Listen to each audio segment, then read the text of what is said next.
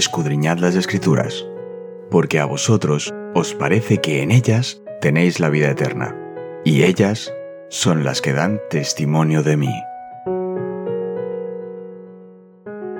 Es momento de nuestro encuentro con Cristo.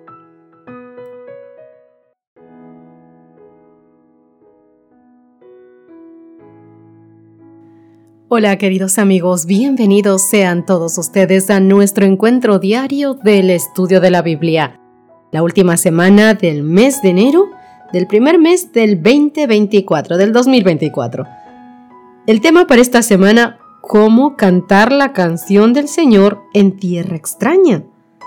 Y nuestro texto base es justamente esa pregunta. Salmo 137, verso 4. ¿Cómo habíamos de cantar canción del Señor en tierra extraña. Queridos amigos, no necesitamos adentrarnos en el libro de Salmos para descubrir que los salmos se expresan en un mundo imperfecto, lleno de pecado, maldad, sufrimiento y muerte. La creación estable y dirigida por el Señor soberano y sus leyes justas se ven constantemente amenazadas por el mal. Y a medida que el pecado corrompe el mundo cada vez más y más, la tierra se ha convertido más en una tierra extraña para el pueblo de Dios. Y esta realidad le plantea un problema al salmista. La pregunta, ¿cómo vivir una vida de fe en una tierra extraña? Como ya hemos visto, queridos amigos, los salmistas reconocen el gobierno soberano y el poder de Dios, así como sus justos juicios. Saben que Dios es la ayuda y el refugio eterno e infalible en tiempos de angustia por eso los salmistas se sienten a veces perplejos, y quienes no, ante la aparente ausencia de Dios y la prosperidad del mal frente al Señor soberano y bueno. La naturaleza paradójica de los salmos como oraciones se demuestra en las respuestas de los salmistas al aparente silencio de Dios. En otras palabras, los salmistas responden a la aparente ausencia de Dios, así como a su presencia. Con esto en mente vamos a comenzar con el tema del día de hoy, los días del mal.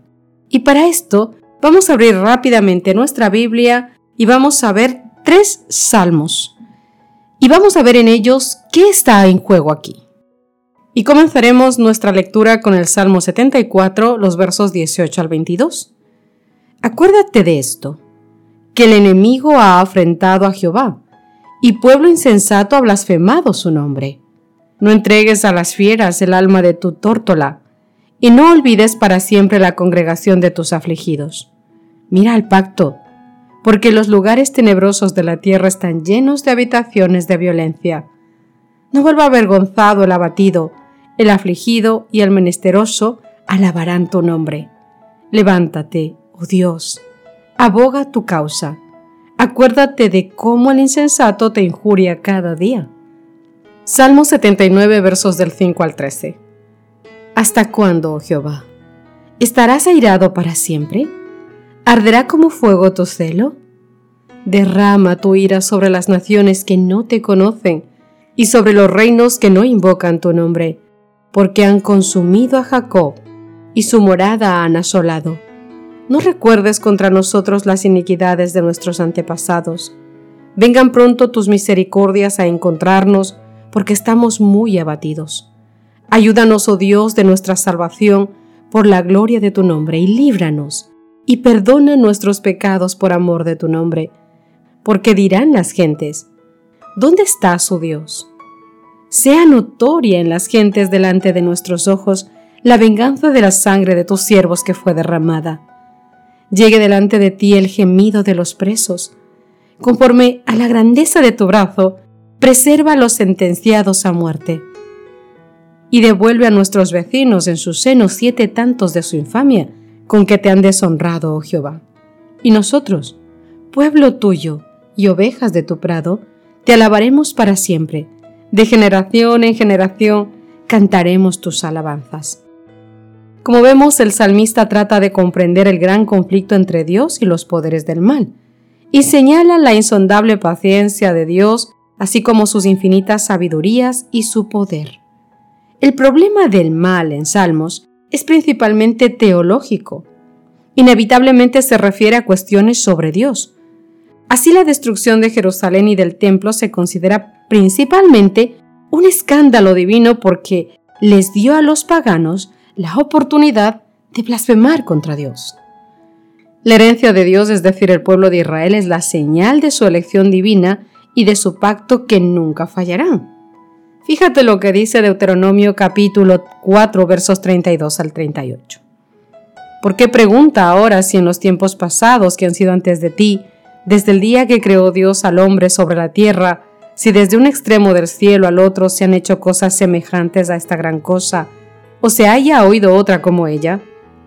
¿Ha oído pueblo alguno la voz de Dios? ¿Hablando de en medio del fuego como la has oído sin perecer?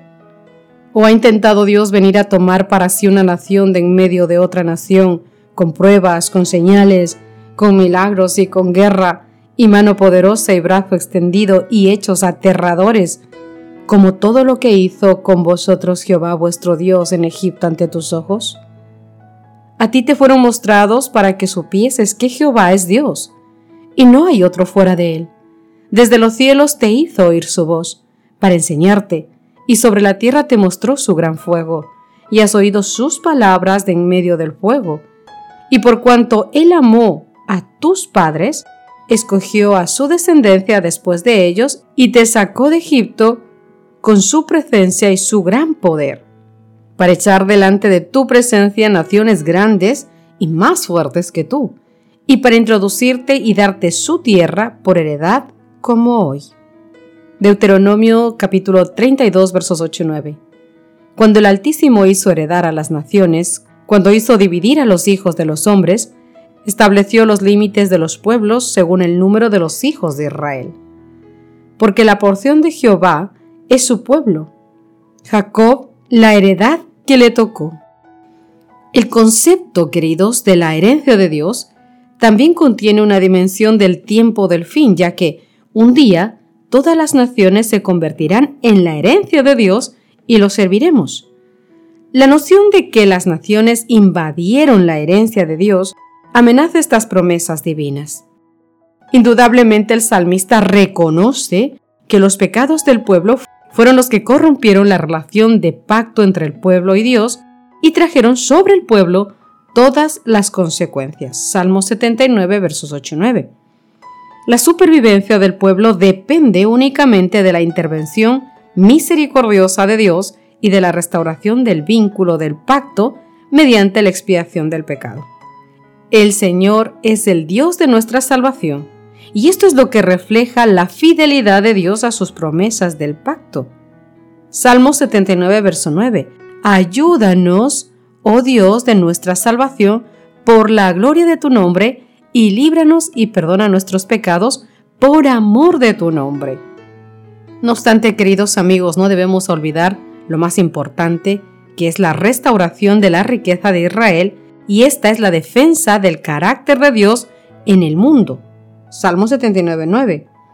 Si los actos malvados de las naciones quedan impunes, parecería como si Dios hubiera perdido su poder. Solo cuando Dios salve a su pueblo, su nombre será justificado y enaltecido. Salmos capítulo 74 versos 18 al 23. Acuérdate de esto, que el enemigo ha afrentado a Jehová y el pueblo insensato ha blasfemado tu nombre no entregues a las fieras el alma de tu tórtola, y no olvides para siempre la congregación de tus afligidos. Todo esto lo leímos hace un momento. Te invito también a que puedas leer el Salmo 83, los versos 16 al 18 y el Salmo 106, el verso 47. Y al igual que hoy, querido amigo, el mismo principio existía en aquel entonces. Nuestros pecados, nuestras recaídas, nuestras maldades pueden desprestigiarnos no solo a nosotros, sino también, lo que es peor, al Dios cuyo nombre profesamos y decimos amar. Nuestras malas acciones, erróneas, suelen tener efectos espirituales perjudiciales también para nuestro testimonio y nuestra misión. No podemos escribir con la mano y borrar con el codo. ¿Te has puesto a pensar cuántas personas se han alejado de nuestra fe por las acciones de quienes profesan el nombre de Cristo, pero actúan de una forma diferente a lo que su boca habla? ¿Sabéis que el honor de Dios, el honor de Cristo, está comprometido en la perfección del carácter de su pueblo? Sabiendo esto, ¿cómo entiendes esta importante verdad y qué debería significar para tu vida cristiana? Sabéis, para muchos el origen del pecado y el porqué de su existencia es causa de una gran perplejidad. Ven la obra del mal con sus terribles resultados de dolor y desolación y se preguntan cómo puede existir todo eso bajo la soberanía de aquel cuya sabiduría, poder y amor son infinitos. ¿Cuántos de nosotros no hemos escuchado si Dios es bueno, si Dios es Dios? ¿Por qué existe esto? ¿Por qué permite esto? ¿Por qué hay maldad? ¿Por qué hay crímenes? Esto, queridos amigos, es un misterio que no podemos explicarlo. Y su incertidumbre y sus dudas a estas personas los dejan ciegos ante las verdades plenamente reveladas en la palabra de Dios y esenciales para la salvación. Hay quienes en sus investigaciones acerca de la existencia del pecado tratan de inquirir lo que Dios nunca reveló. De aquí que no se encuentre solución a sus dificultades, y lo aducen como disculpa para rechazar las palabras de las Santas Escrituras. Nada se enseña con mayor claridad en las Escrituras, mis queridos, que el hecho de que Dios no fue en nada responsable de la introducción del pecado en el mundo y de que no hubo retención arbitraria de la gracia de Dios, ni error alguno en el gobierno divino que diera lugar a la rebelión, el pecado es un intruso y no hay razón para que pueda explicar su presencia. Es algo misterioso e inexplicable. Excusarlo equivaldría a defenderlo. Y es la manifestación exterior de un principio que pugna con la ley del amor, que es el fundamento del gobierno divino.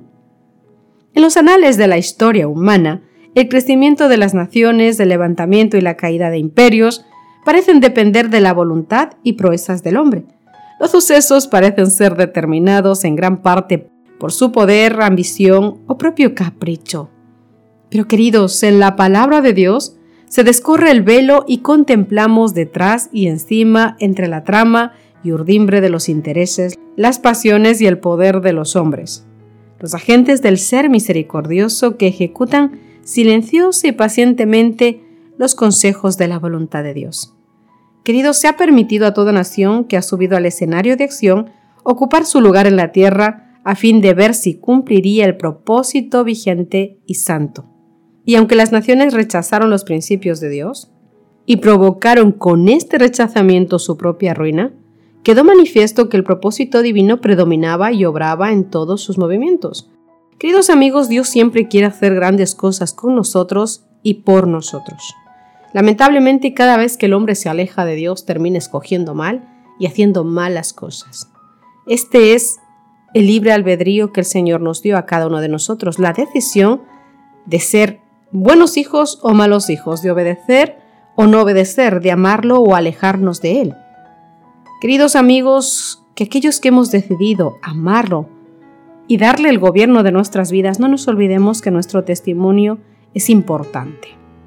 Como hemos dicho, queridos amigos, podemos ver que el mal se manifieste y que el mal avance en la vida de los seres humanos y de los que están cerca de nosotros, y muchas veces eso nos extrañe. Pero no por eso debemos dejar que nosotros nos contagiemos de esas situaciones. Nosotros debemos siempre estar aferrados de la mano de Dios e intentar en lo posible siempre, siempre, siempre seguir sus caminos. Porque muchas veces no es lo que decimos, sino lo que hacemos lo que impresiona el corazón de las personas que aún no conocen a Dios. Muchas personas han compartido el amor de Dios incluso sin mencionarlo, solamente ocupándose de las necesidades de los demás, que es el método de Cristo. El demostrar hijos de quienes somos es más fiable y puede conquistar más corazones que el decir que somos hijos de Dios, pero luego comportarnos de una manera distinta. ¿Qué te parece si terminamos nuestro estudio con una oración cortita porque el tiempo se nos hizo ya pequeñito y se nos agotó? Y le pedimos al Señor que nos ayude en esto para que podamos dar siempre buen testimonio de su fe, de su amor, del Dios al que nosotros servimos. Querido Papá Dios que estás en los cielos, te entregamos la vida, el pensamiento y todo lo que somos para que tú puedas moldearnos, Dios mío, conforme a tu divina y santa voluntad. que todo tu pueblo, que todos tus hijos seamos hombres y mujeres conforme a tu voluntad, mi Dios, y que así nos permitas movernos y manifestarnos en este mundo hasta el día en el que tú vengas, papito Dios, por cada uno de nosotros. Esto te lo rogamos porque solamente con el reinado de tu Santo Espíritu en nuestros corazones y tú en la mente y en el corazón de cada uno de nosotros, podremos lograrlo. Hágase, Señor, tu voluntad en cada uno de tus hijos. En tu dulce nombre, querido Papá Dios, en el dulce nombre de Cristo Jesús. Amén y amén. Gracias por acompañarme un día más. Nos encontramos mañana. Gracias por acompañarnos. Te recordamos que nos encontramos en redes sociales. Estamos en Facebook, Twitter e Instagram como Ministerio Evangelike. También puedes visitar nuestro sitio web www.evangelike.com.